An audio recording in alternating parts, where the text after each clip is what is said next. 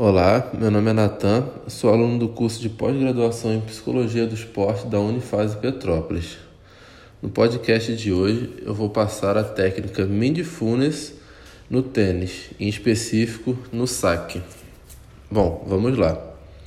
Tome seu lugar na linha de saque, observe suas pernas, corrija lentamente, sem pressa, a sua postura Abaixe um pouco o seu queixo, relaxe, sinta a sua respiração,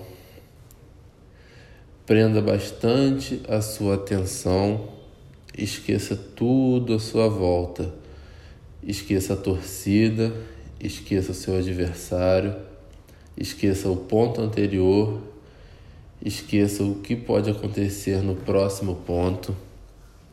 Desfoque de tudo ao seu redor.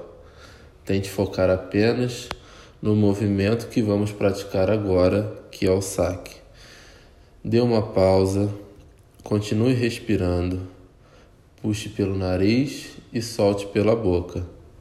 Não lute com seus pensamentos, tente continuar focando apenas no que é necessário.